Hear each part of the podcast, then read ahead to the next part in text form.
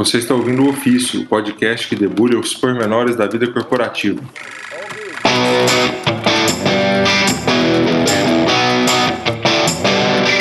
Fala galera, aqui é Pablo Funchal, treinador de mindset quântico. Fala pessoal, tudo bom? Aqui é o Túlio Ked e eu sou especialista de facilidades do meu escritório casa. Aqui é Vinícius Macarrão, auditor de sorteios corporativos da Caixa Econômica Federal.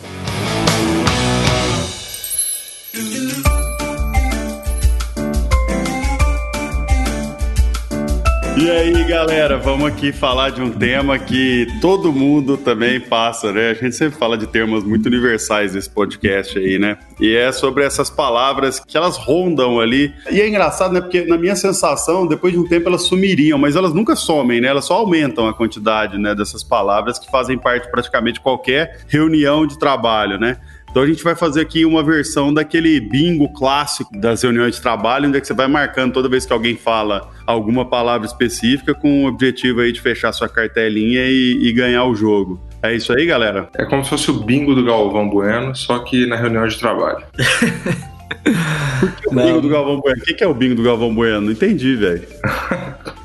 Toda vez que ele fala haja coração, ah, é, tá, na ponta entendi. dos dedos. muito bom, muito bom. E aí, Pablo, qual é a primeira aí que você vai trazer pra gente? Bom, para começar, eu acho que não tinha como ser diferente. Trago uma palavra pra gente discutir que é a minha expectativa que seja esse episódio, né? Que é a palavra lúdico. Então é uma palavra que, cara, me traz muito boas sensações e hoje não consigo receber um briefing para montar uma animação sem que o cliente não peça que tenha algo lúdico.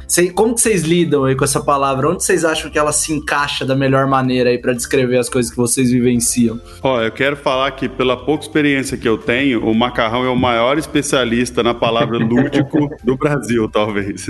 Ele vai saber falar isso melhor do que qualquer pessoa, quem sabe. Eu não sou o maior especialista, eu sou provavelmente a pessoa que, também que mais recebe briefings com a palavra lúdico. A maior vítima. A maior vítima. Cara, eu, eu, tenho uma teoria assim. Primeiro, eu acho que 90% das pessoas não sabem o que, que é, e eu tô no meio desses 90%. Eu não sei o significado real da palavra, entendeu? Muito bom. e assim, eu acho que, sei lá, é, quando a pessoa não sabe o que falar, assim, ela quer trazer um sentimento bom para aquilo que ela quer expressar no que ela tá falando, ela fala, ah, uma coisa assim, bem lúdica mesmo, sabe? Bem lúdica. Tipo, cara, beleza, o que, que é isso? Entendeu? Ai, meu Deus eu fico lembrando de jogar Ludo, assim, tem a ver com isso? Deve ter, né? Jogo de Ludo. O jogo de Ludo era um jogo que ninguém jogava, né? Quando vinha aquela caixinha, assim, tinha dama, o xadrez e tinha o Ludo. Só o Lucas Silva e Silva que jogava. Mas enfim, eu, Macarrão, você me deixou curioso. Eu fui fazer até um check no Google aqui, olhar num dicionário a descrição exata da palavra, o significado exato. É um adjetivo relativo a jogos, brinquedos ou divertimentos. Cara, eu tenho certeza que as pessoas usam isso sem ter a mínima noção do que elas estão falando. Porque, cara, usam pra tudo mesmo, entendeu? Tipo, olha, a gente vai fazer, assim, um roteiro que é uma situação bem lúdica mesmo. Cara, o que, que é. Tá. O que, que você quer dizer com isso, entendeu? É, sempre as pessoas sacam essa palavra para elas não terem o que dizer, eu acho.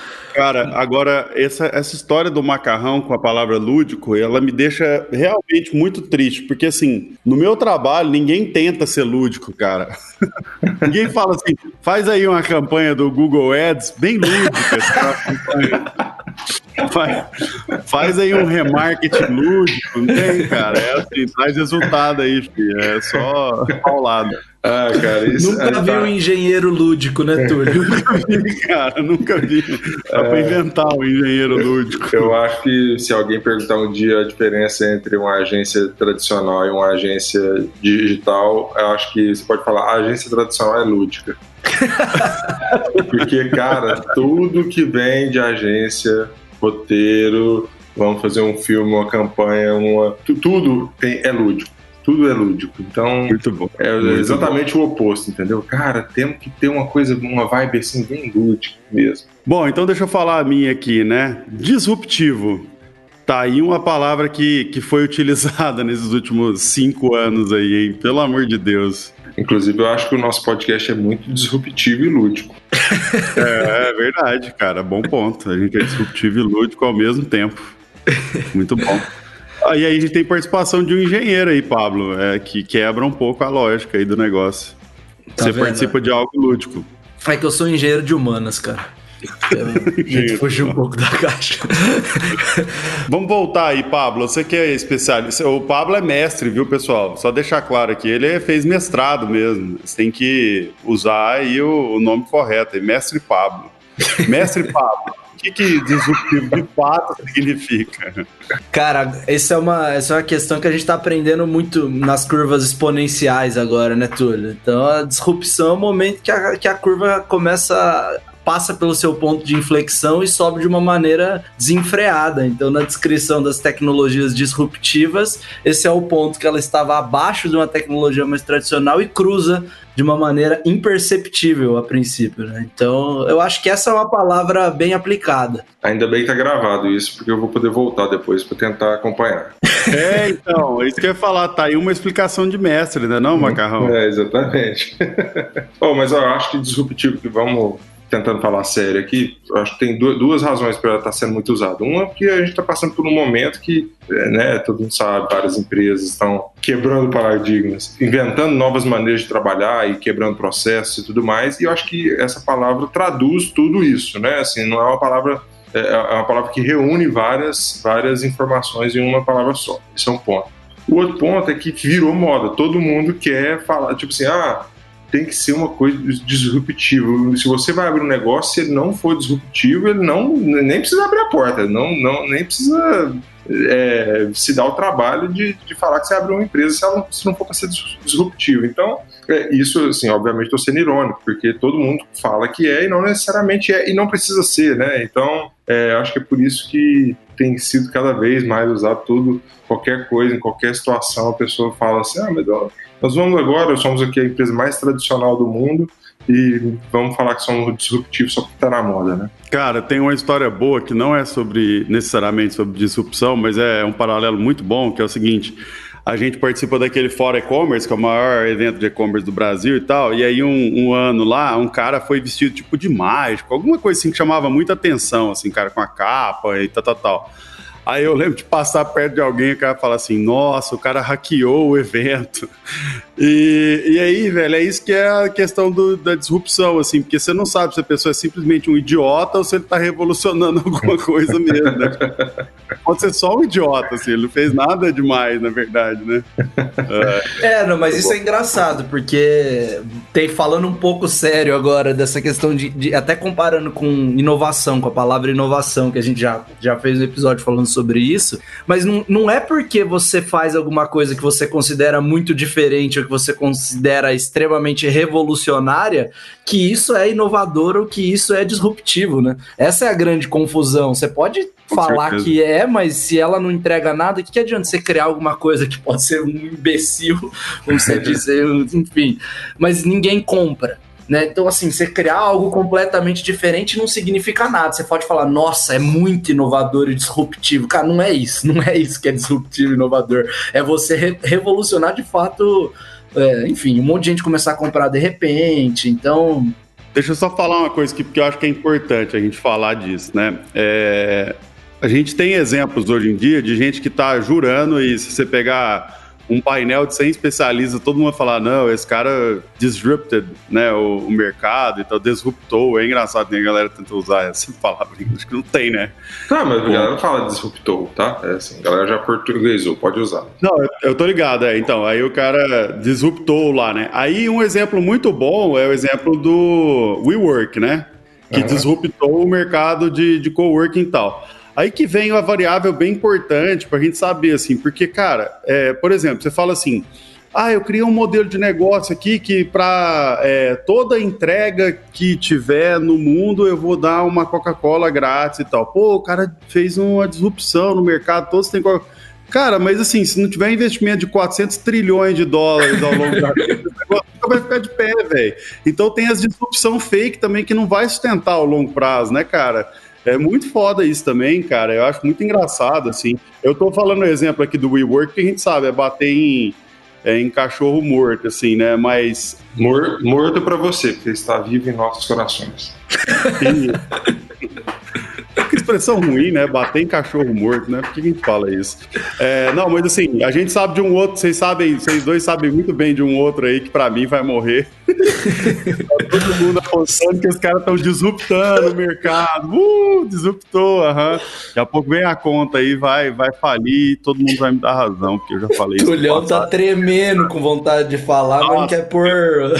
Vai disruptar o bolso do investidor. O meu sonho, o meu sonho é esses caras conseguirem fazer um IPO para fazer short das ações deles até, cara, até, até, assim. Ia ser o melhor dia da minha vida. Não, pra fechar, eu queria, já que eu tô trazendo uma visão clara das coisas, Macarrão, de acordo com a revista Veja, disruptivo é aquilo que chuta traseiros. E eu não tô brincando, é a chamada da reportagem. Então, para fechar aí a palavra. Faz sentido, hein? Faz sentido.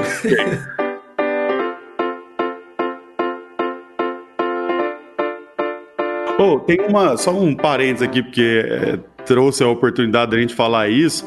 Cara, toda palavra que, que tá na moda, assim, que muita gente usa e tal, a galera começa a recriar definições e ampliar as definições, né, cara? É, tipo assim, por exemplo, empreendedorismo, né? O Flávio Augusto considera que todo mundo é empreendedor. Você é um empreendedor de baixo impacto quando você trabalha de CLT numa empresa e tal, porque você é de baixo rendimento, mas você é um empreendedor. Cara, não é possível, velho. Vai ter que ter um. Tem que ter. Não dá para expandir todos os conceitos, sabe? Tipo assim, não, a minha empresa é disruptiva, porque o jeito que a gente coloca água no galão aqui dentro é, é diferente. Ah, então tá, não, ó, mais uma empresa disruptiva no mercado. Não, velho. Não é. Estou o prazer de ninguém aí, não é disruptivo. Fala aí, Macarrão, qual que é a sua palavra? Bom, nada mais disruptivo, né? Peraí que eu vou girar aqui a, o globo para ver qual bolinha que vai sair do Bingos. Saiu aqui não tem nada mais disruptivo do que pensar fora da caixa. e aí, todo mundo já, já, já foi convidado a pensar fora da caixa numa reunião? Cara, o pior de tudo que a primeira vez eu acho que eu ouvi essa palavra, eu fiquei tão encantado, essa expressão, na verdade, né, por essa expressão, assim, cara, porque Sei lá, eu sempre acho mesmo que as pessoas estão sempre pensando dentro da caixa mesmo, cara. Só que o, a tristeza é que as pessoas fazem uma coisa um pouquinho diferente, falam, nossa, pensei totalmente fora da. Não, cara, você, pensou na, sei lá, na, na superfície da caixa, no máximo, assim, você não saiu dela, não. Então, olha, eu, eu gosto também do fora da caixa, porque se for parar pra pensar, tem o mesmo sentido de você falar assim, vamos fazer um brainstorming, entendeu? É, tipo, vamos, vamos pensar, vamos, pode falar qualquer merda aqui que a gente vai ver, vai, daqui vai sair alguma coisa boa, né? Mais ou menos isso. É, eu quero entender quem criou a caixa, cara. Quando ela começou a ser formada e se todo mundo tem a mesma caixa, a caixa que descreve o ambiente que a gente vive, é, a nossa cultura, o que, que, será que é a caixa em si? Ah, a caixa, na minha visão, é tipo faz, o mesmo, né? É sair do mesmo, assim. Vamos pensar coisas fora do que, que já é o que a gente normalmente pensa, né?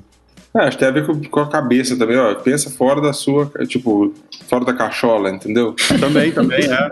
É que eu vejo no mesmo sentido, assim, é fora do que, que você normalmente pensa, é o seu padrão ali, né? Fora do padrão. Tô rindo porque fora da cachola, não, tipo, como se fosse mesmo uma comparação das palavras, aí eu acho que realmente que não, porque tipo, com certeza essa expressão não surgiu em português, de, não veio de cachola. Por que não? Out of the box. Ah, existe? Eu não sabia. Ah, ah, mas vai ver, eles usam também, ah, use your big box, né, pra cérebro, cabeça, sei lá. Nossa, eu nunca pensei que cachola era grande, era, pra mim era, era pequeno, mas tá bom. Diminutivo, não aumentativo, mas beleza. Pensamos fora da caixa aqui nesse tema, hein? Foi, foi. Cara, mas é uma, é uma expressão que eu gosto também, porque é uma metáfora que é, é fácil de entender essa, né? A, a princípio. Apesar da gente estar tá buscando vários significados para ela, você comunica muito bem o que você quer, né? Tipo, tente fazer alguma coisa diferente. Não vá no convencional, no tradicional. A gente tá aberto a coisas diferentes, né? Exatamente. Né? Agora eu penso uma coisa curiosa aqui, que não é uma crítica aos meus concorrentes é, do, do marketing mais tradicional e tal, pelo contrário, assim, acho que é mais um negócio da, do trabalho deles, né? Porque toda vez que você vê alguma propaganda, alguma ação e tudo mais, você, você sempre pergunta, pô, mas tinha uma grana, é uma empresa grande e tal, por que, que não fizeram um negócio mais ousado, né? Uma coisa mais é, sei lá, mais fora da caixa, né? Cara, fico imaginando que essas agências devem sofrer pra caramba, né? Deve levar três briefings, dois são tipo, nossa, vamos fazer uma revolução assim, assim, assado. E o terceiro é, ó, vamos fazer a atualização do último comercial que a gente soltou, muda o preço lá do carro só. Ah, não, vamos com esse aí que o diretor gostou, ele acha que vai dar mais resultado. Não é, vocês não acham que a vida desse cara é só isso, assim? Tipo, ele tem que ficar tomando não o tempo inteiro, assim? Tô falando do ponto de vista positivo mesmo. Eu acho que os caras são muito mais criativos do que deixam ele ser, assim, na verdade. Sim, né? sim, sim. Acho que é claro que sempre depende do cliente, depende do, do, do momento e tal, mas isso com certeza acontece demais, assim. Tanto é que muita gente faz a versão para festival e a versão para o cliente, né? Da, da mesma peça. Eu trabalho com, com filme para publicidade e tal. No, no Director's Cut, o diretor não põe nem a marca do cliente. Esse inconveniente. Sério, cara, que doido. Mas põe portfólio e tal, como um cara coloca outra trilha, é outra história, é outro. Sem, sem precisar ter 30 segundos, enfim. Próximo aí, ô Pablo. A próxima palavra aqui do nosso bingo é. Benchmark. Palavra que eu demorei também para saber o significado e hoje eu uso quase que diariamente também, confesso. Oh, como que substitui, cara? Me fala aí qual que é o substituto de benchmark. É uma frase, cara, pra você substituir benchmark, cara. É, assim, confesso que não, é, não tá muito no meu dia a dia. Assim, eu obviamente já usei em outros, em outros momentos, mas atualmente tá, não, eu, eu nunca vou, vou, completar minha cartelinha por causa dessa, dessa palavra aí. Eu acho que referência, não? Ah, qual é a referência? Vamos seguir. Quem é a referência no mercado? Referência, não? Não seria? Não, mas assim, sim, só que quando você fala vamos fazer um benchmark, por exemplo, não é fazer uma referência, né? Uhum. É tipo fazer uma busca por referências ou por, é, sei lá, competidores, comparar, sei lá. É difícil, cara. Benchmark é, é, é meio difícil substituir, assim. Fazer benchmark, né?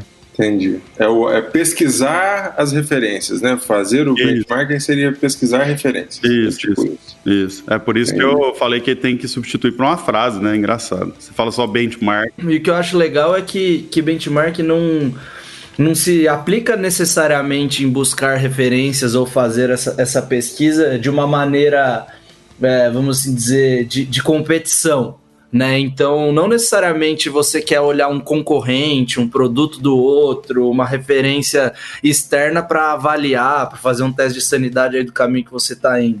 Mas às vezes tem muita essa questão de, de benchmark de parceiros também, né?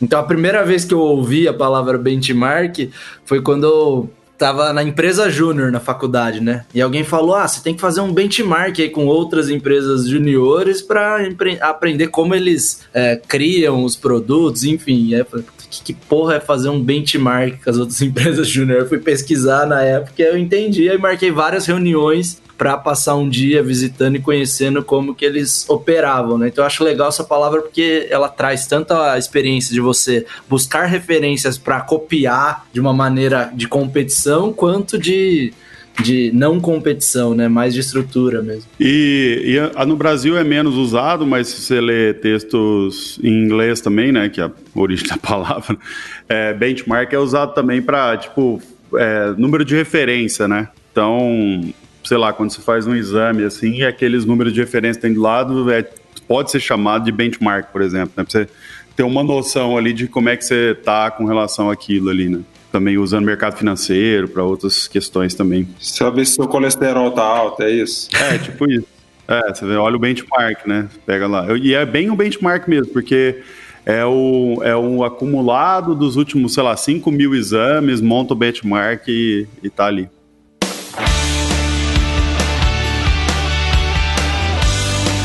Agora sou eu, né? Vou sortear aqui. Cadê a bolinha? Qual que é a boa? Storytelling. Opa, macarrão. Lá vem você de novo. é, cara, é assim, tá um pouquinho mais fora de moda já, né? Tá muito 2018 storytelling, assim, realmente foi muito usado a exaustão aí. Toda campanha tinha que ter um storytelling. Eu acho que o storytelling era uma maneira da, das pessoas, no meu ramo, na publicidade, era uma maneira das pessoas fingirem que elas não estavam trabalhando com, com propaganda, entendeu?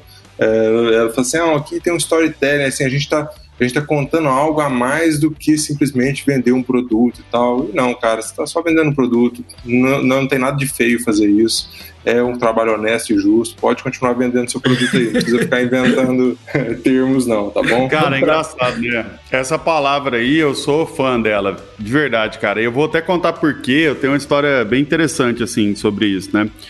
É, eu fiz um exercício na época, eu era trainee lá da Whirlpool, que, que era assim: é, você tinha que ficar contando uma história durante acho que três ou cinco minutos, de frente para uma pessoa só, só para um, um, colega nosso lá, né? É, e aí você contava o que, que estava fazendo, sei lá, podia, era tema livre, na verdade. Aí eu peguei e contei um pouco sobre o meu projeto de trainee e tal. E aí, o que, que era a dinâmica do negócio? Toda vez que o cara perdesse a atenção, ele te dava uma balinha para te falar, pô, perdi a atenção. Aí dava uma balinha e você tinha que meio que dar uma corrigida no curso ali, porque estava perdendo a atenção do, do público, que na verdade era uma pessoa só, mas era um exercício bem interessante, assim. E aí, o que aconteceu? Eu contei esse negócio, que era tipo um, um troço meio chato, que era tipo meu dia a dia de trabalho, sei lá que é onde que tava emperrando, então, essa história que ninguém quer ouvir, na verdade, né? Só que o cara, depois foi a, a, a vez dele, né, o Alan, meu amigo lá, e aí, cara, ele foi contar uma história de, de uma fábula indiana, de um elefante que, que tinha um negócio de uns cegos, como é que o cego interpretava o elefante, tal, tal, tal. E, cara, prendeu muito a minha atenção, assim. Eu tenho muito déficit de atenção bizarro, assim. Não sei se é diagnosticado ou não, mas eu sei que o, o Macarrão e o Pablo são bem prova disso. só, só pra explicar a piada interna, teve um dia que eu tive um derrame no meio do ofício aqui, eu repetir exatamente a mesma coisa que o Pablo tinha acabado de falar.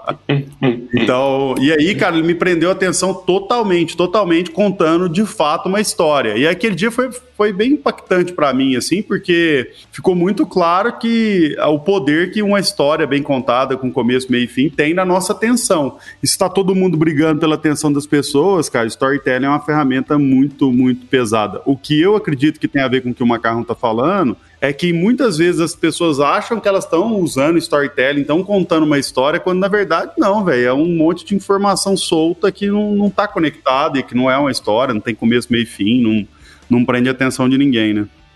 É, eu gosto muito também da, da do, do, conceito de storytelling, de contar histórias, muito pela origem, bebendo aí da fonte da, da jornada do herói, né? De mitos, lendas e a maneira como isso sempre se estrutura e se repete na nossa história. Então, usar desse recurso para construir uma história e usar disso para apresentar, a verdade é que funciona, né? A verdade é que isso tem funcionado muitas vezes, então, apesar de, de hypada e aí quando se usa para coisas erradas, eu acho que, que, começa a virar um problema. Mas eu, eu sou fã dos storytellers também, né? Da, da galera que sabe te, te conduzir por dentro de uma experiência e prender sua atenção no mundo com tanta competição, como você disse, né, Turma? É, exato, não, e, e, é muito difícil, né, cara? Esse é outro ponto que, assim, a, a, eu falei aqui que as pessoas às vezes não fazem e tal, mas é porque, e às vezes acham que estão fazendo, é porque, cara, é muito complicado mesmo. Não é que você apresenta uma proposta que é tipo, um exemplo muito bom de um momento onde é que você pode usar storytelling e tal, e conta uma história dentro de uma proposta, cara, comercial, que tem que ter detalhe técnico, é, referência, um monte de coisa, né? Muito complicado, assim, cara. Mas quando você vê um negócio desse executado, é, é, é impressionante, assim, impressionante mesmo. Sabe um, um, cara que chama muita atenção por fazer isso muito bem, cara? O Ricardo Amorim, assim.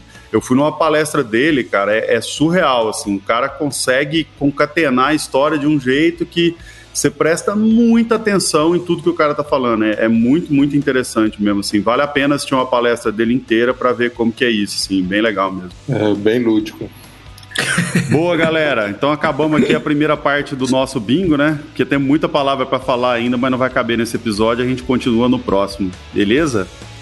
Eu tô na boa, hein? Pra mim falta só dois patinhos na lagoa. Valeu, galera. Falou, galera. Falou.